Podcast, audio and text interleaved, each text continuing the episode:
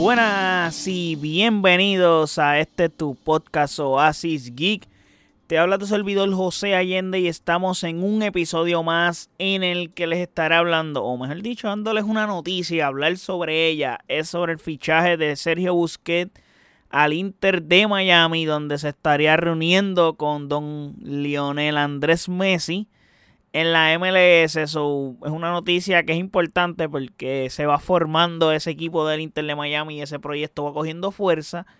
Aparte de ello, les estaré hablando sobre qué es lo que está haciendo Barcelona en el mercado, cómo se está moviendo, especialmente cómo está contrarrestando la salida del mismo Sergio Busquets, que salió del equipo. Pero antes de hablar de ello, no olviden seguirme en nuestras redes sociales como Oasis Geek PR, Facebook, Twitter e Instagram. Y de igual forma, puedes pasar a nuestro website oasisgeekpr.com, donde están todos nuestros episodios y todas las plataformas donde habita este podcast. Ok, ya es oficial. Sergio Busquets fue anunciado como nuevo jugador del Inter de Miami. Ya se había mencionado desde que. Desde antes que el mismo Messi anunciara que iba a ir a Miami a jugar. Ya se había anunciado de que. Ya se estaba reportando que había un gran rumor sobre un reencuentro entre Busquets y Messi y el mismo Jordi Alba. Ya hay dos piezas que oficialmente se están adelantando o ya son oficiales que son Messi y Busquets. Eh, en este episodio pues les estoy reportando la de Busquets que llega al Inter de Miami luego de su salida del Barça tras haber estado en el club Blaugrana unas 15 temporadas. Y, mano, Busquets se va a reencontrar con Messi por fin en el Inter de Miami nuevamente. So, Busquets llega como agente libre al fútbol de Estados Unidos. Y esto es un movimiento en el que el mismo Busquets siempre contempló hacer. O sea, creo que durante su carrera o mientras íbamos llegando a estas partes, a estas postremería o como estas partes finales de su carrera en el Barça, siempre se estuvo contemplando en, en, en él llegar a los Estados Unidos y retirarse en Estados Unidos. Y básicamente pues es un hecho donde va a ir a los Estados Unidos, o mejor dicho, va a ir a jugar a la MLS. Y en teoría, pues, jugar sus últimas temporadas de fútbol y retirarse en la MLS. So, esto es una decisión importante debido a que Busquets era un jugador que más que estaba siendo tentado por el fútbol de Arabia Saudita, donde esta gente andan dando tanto dinero que es difícil rechazarlo. So, hay algo todavía atractivo acá, aparte de la vida de Estados Unidos, que eso no te lo da Arabia Saudita definitivamente, el estilo de vida, como en la vuelta en Estados Unidos también, yo estoy seguro que pieza o parte fundamental de esta negociación o para que se hiciera este acuerdo es que Messi llegó. Probablemente si Messi no hubiese llegado, maybe se daba como quiera pero había que trabajarlo un poquito más para que Busquets llegara. Pero el hecho de que Messi llegara, pues facilitó, estoy seguro que facilitó muchísimo las cosas.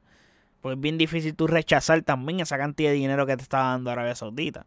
So, es bien importante decir y aclarar que como, como Messi también se prevé que Busquets reciba el tag de jugador franquicia. Y cosa que lo hace en teoría de vengar ingresos más allá del sueldo que perciba el Inter de Miami. Como ya se ha dicho sobre Messi, que va a tener un porcentaje de las ganancias de las suscripciones de Apple Plus. Donde tienen un acuerdo con la MLS por 10 años. So, de igual forma, lo que genere Adidas sobre, su, sobre la llegada de Messi a los Estados Unidos también recibirá una regalía o un porcentaje. So hay que ver cuáles son las condiciones que tendrá Sergio Busquets cuando llegue al equipo. Pero yo sé que esto de jugador franquicia no es algo que la gente está familiarizado con ellos. No es muy común en el fútbol tampoco. Eh, so, esto en Europa en teoría no existe. Y también les voy a explicar eh, de qué se trata esto, porque es un concepto futbolero eh, que, no es familiar para la gente del fútbol como tal.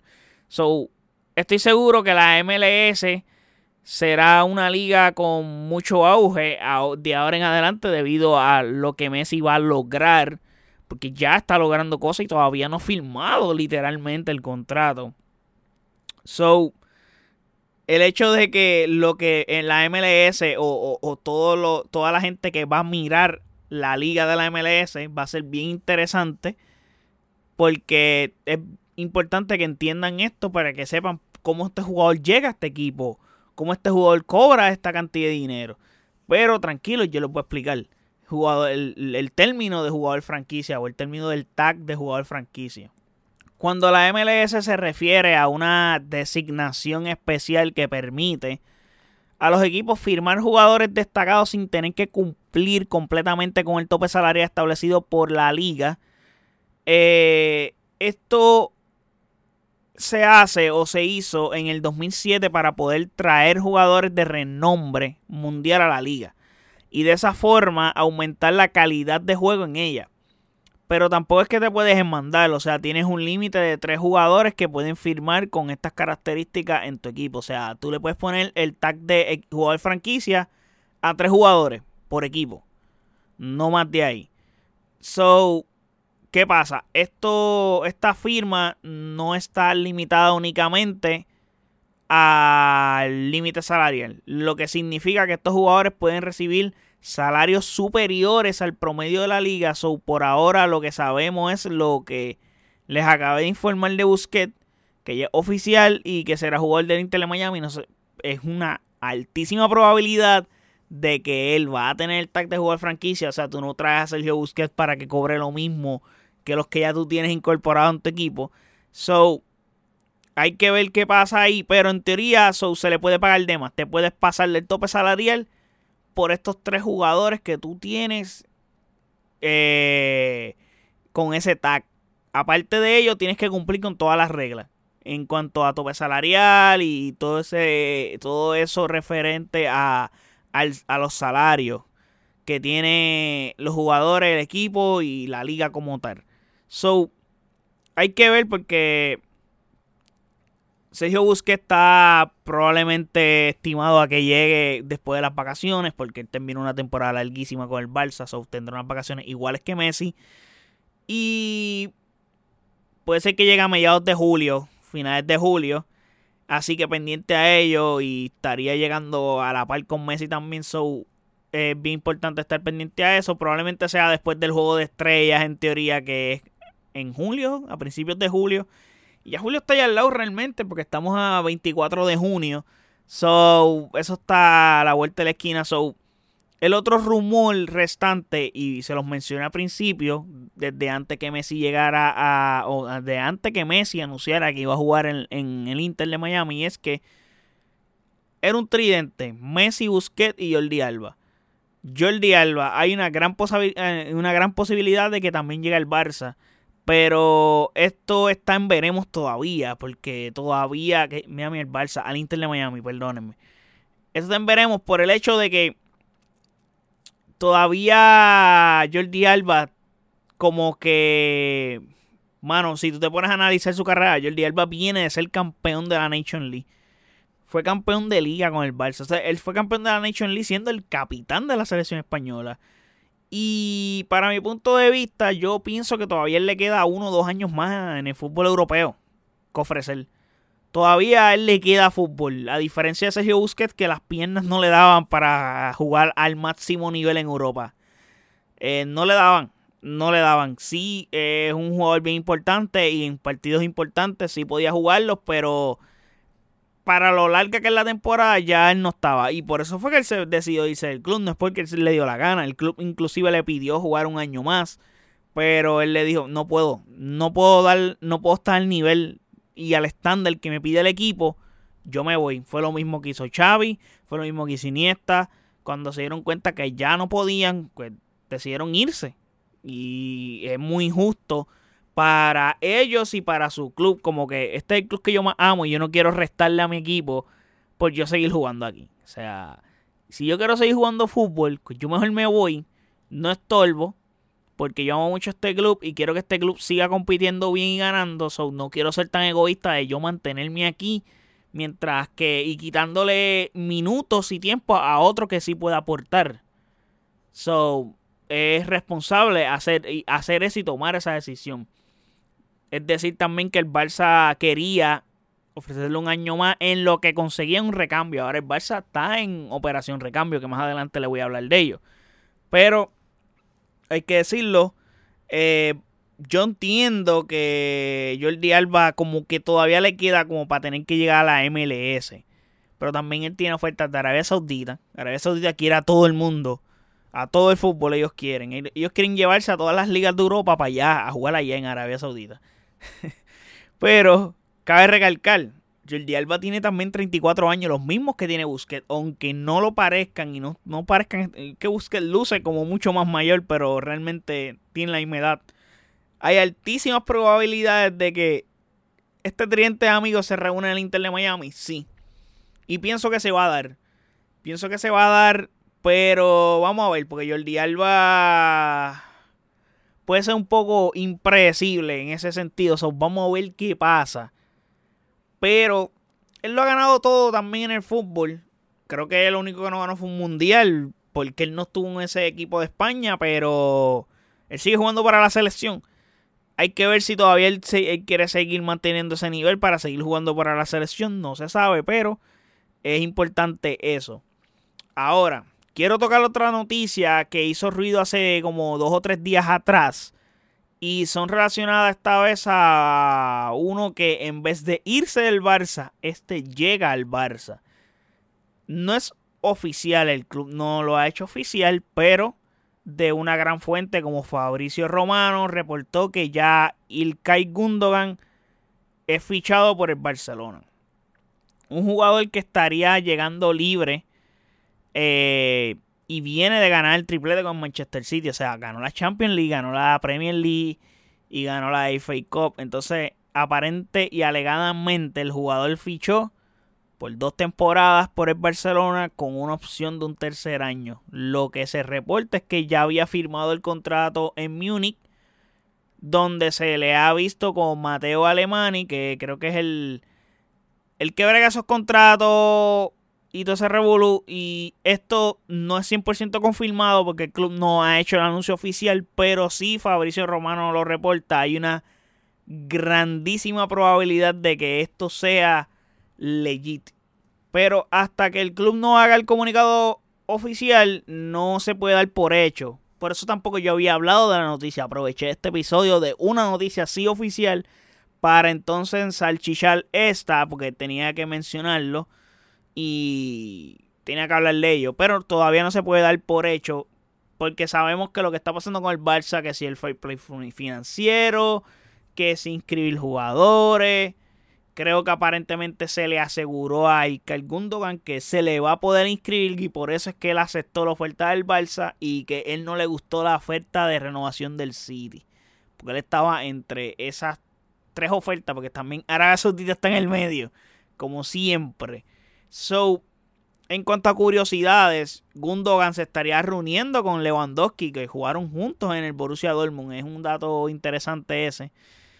Ya cuando el anuncio se haga oficial, pues hago un análisis más completo de, de, la incorporación de este jugador a fondo en el club, eh, cómo sería el sistema táctico del Barça con él en el club, eh, qué cosas le puede sumar este jugador al Barça, qué cosas les puede restar, en qué posición del campo puede jugar porque el medio campo está algo pobladito del Barça, pero hay una posición en particular que es la de volante, que, es la que jugaba Busquets, que están buscando, y no creo que Gundogan juegue ahí, pero quién sabe. Pero ese análisis se los voy a dar siempre y cuando este, esta contratación se haga oficial. Si no se hace oficial, pues obviamente pues el análisis no va a llegar, obviamente. De igual forma, tengo que hablar de que el Barça anda marroneando. O sea, es decir, anda intentando ahí desprenderse de Clemón Lenglet. Y este es un jugador que estuvo a préstamo el año pasado en el Tottenham. Pero ya se acabó el mismo. So, entonces, ¿qué pasa? Es un salario altísimo y es un jugador que el Barcelona no quiere. No lo quiere Xavi, no lo quiere el Barça, obviamente no lo quieren por su salario y Xavi no quiere este jugador. Xavi ya tiene sus defensas. So, el Barça anda negociando con Tottenham a ver si pueden quedárselo o hacer algún tipo de trueque.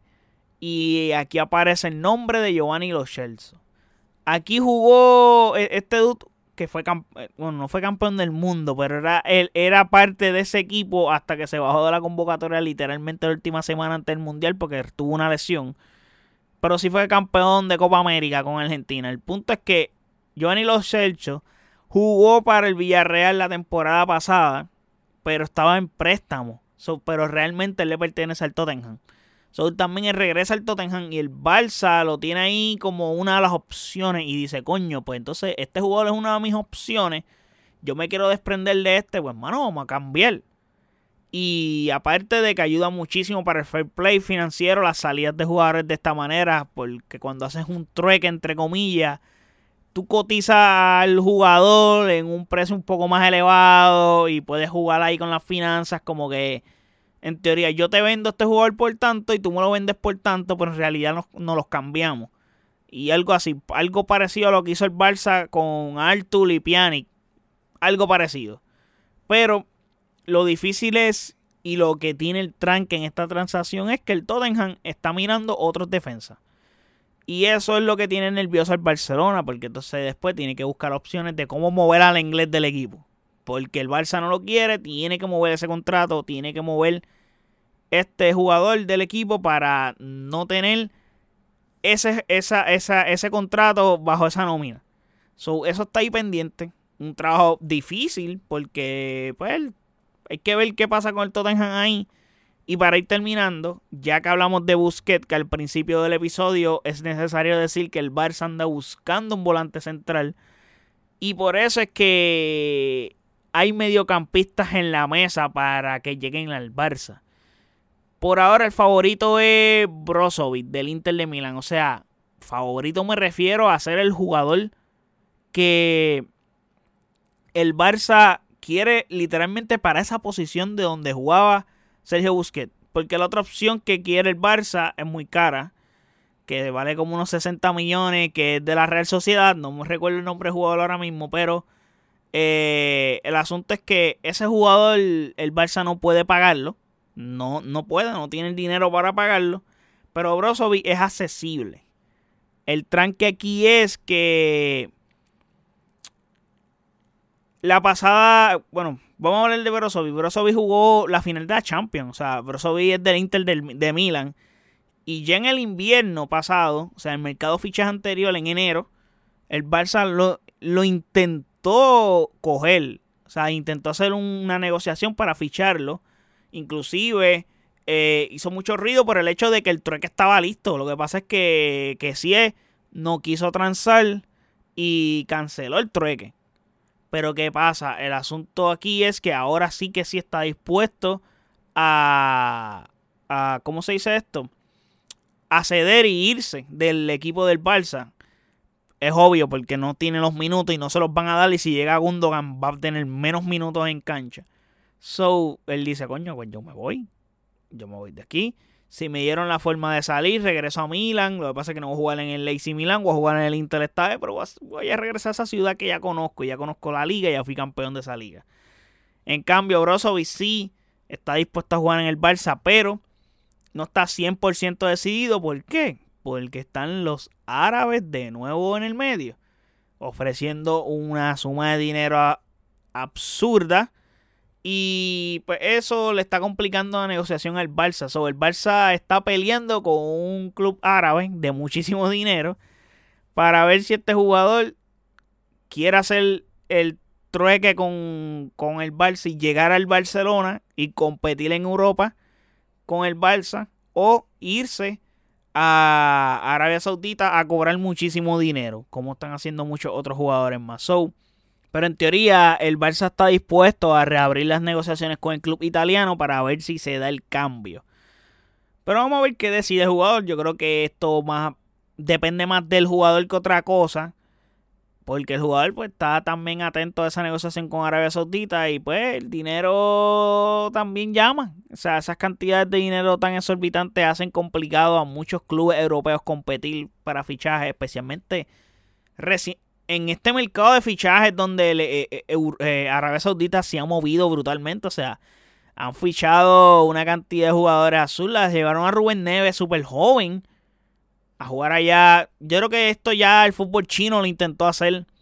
Lo que pasa es que en el fútbol chino nunca llegó Cristiano Ronaldo, nunca llegó Karim Benzema. Obviamente estos jugadores están llegando súper mayores pero de todas maneras es bien relevante porque Karim Benzema literalmente es el balón de oro reciente. El último ganador del balón de oro es Karim Benzema. Lo que pasa es que lo ganó mayor. Pero es el balón de oro más el último ganador del balón de oro. Está, llegando. Bueno, su presentación fue con el balón de oro. A ese nivel. So, en teoría. Eh, es bien complicado lo que está haciendo. Pero lo. No debe dar miedo pero la que sí se debe de preocupar es la MLS, porque la MLS en teoría era la liga que estaba teniendo estos tipos de fichajes. Llegó un momento hace años atrás donde la MLS tuvo a la misma vez a Wayne Rooney, David Villa, Titi Henry, Andrea Pirlo. Y tú, wow, ¿qué pasó aquí? Steven Gerrard, todos estos jugadores estaban todos en, en la MLS juntos jugando. Y tú, wow, la MLS está cogiendo calidad. Y están batallando, están batallando. Están batallando bien brutal. vamos a ver qué pasa ahí.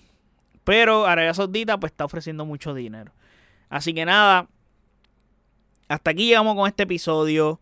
Espero que les haya gustado. Déjenme saber en los comentarios qué piensan de estas novedades que están pasando con el Barça. Qué piensan de este fichaje con Sergio Busquets hacia el Inter de Miami. Qué piensan del proyecto que está haciendo el Inter de Miami. Déjenme saber sus opiniones en los comentarios en nuestras redes sociales como OasisXPR, Facebook, Twitter Instagram. Y de igual forma puedes pasar a nuestro website oasisxpr.com en donde están todos nuestros episodios y todas las plataformas donde habita este podcast. Ah, también no olviden, eh, hay un canal de YouTube, gente, hay un canal de Twitch. Pueden pasar por ahí, suscribirse.